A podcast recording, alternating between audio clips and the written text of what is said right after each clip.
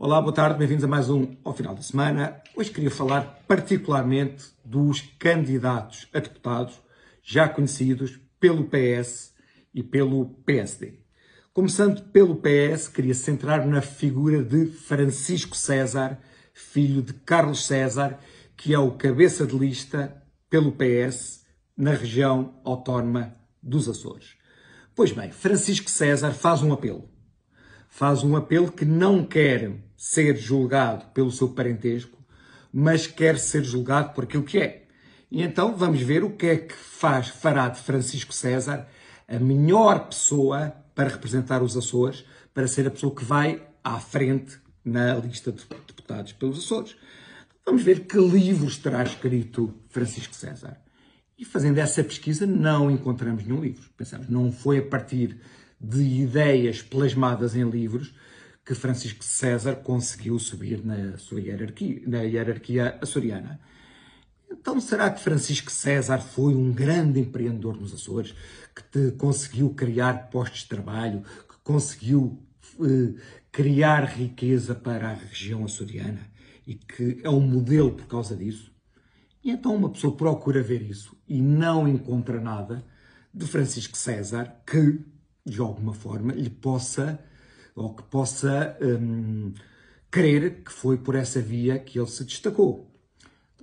Portanto, livros não, empresas não, mundo universitário. Será que Francisco César andou por Harvard, andou por, pelo MIT, tem uma tese de doutoramento que seja revolucionária?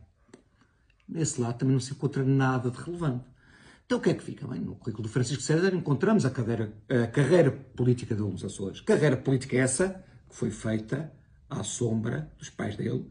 Aliás, com muita gente na família fez carreira à sombra dos pais dele. Portanto, o que eu acho piada nisto é que as pessoas se devem autoconvencer que o mérito delas vai muito para além disso. Quer dizer, se calhar o filho de António Costa, que foi o cabeça de lista para a junta de freguesia da Estrela, se, se autoconvenceu que era melhor do que os outros todos e que não tinha nada a ver com, com o ser filho de António Costa.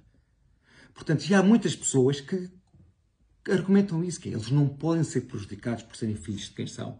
Como se de facto fosse uma grande coincidência, eram os filhos e eram sobre e eram simultaneamente aqueles que iam em número um. Um bocadinho como na Coreia do Norte, já repararam que aquela é uma monarquia republicana.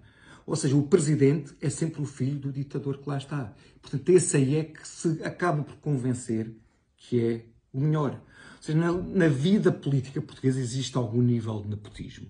Mas na, na vida política do PS existe, existe um nepotismo que é extremo. Ok?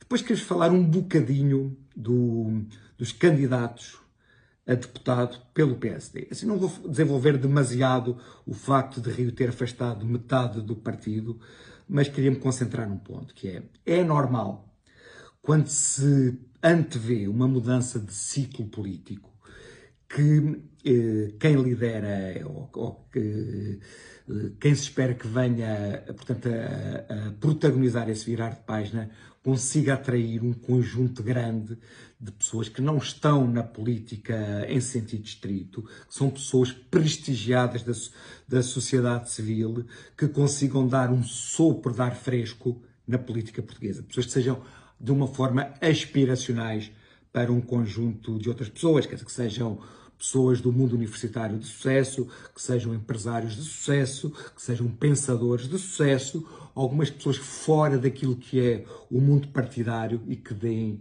esse sopro de ar fresco, esse sopro de esperança. Pois bem, no caso do PSD, não se conhece uma única pessoa que eh, vá ao encontro dessas características desejáveis. Eu ponho a pensar isto poderá acontecer por duas razões, ou por, por, por, essas duas razões conjugadas entre si.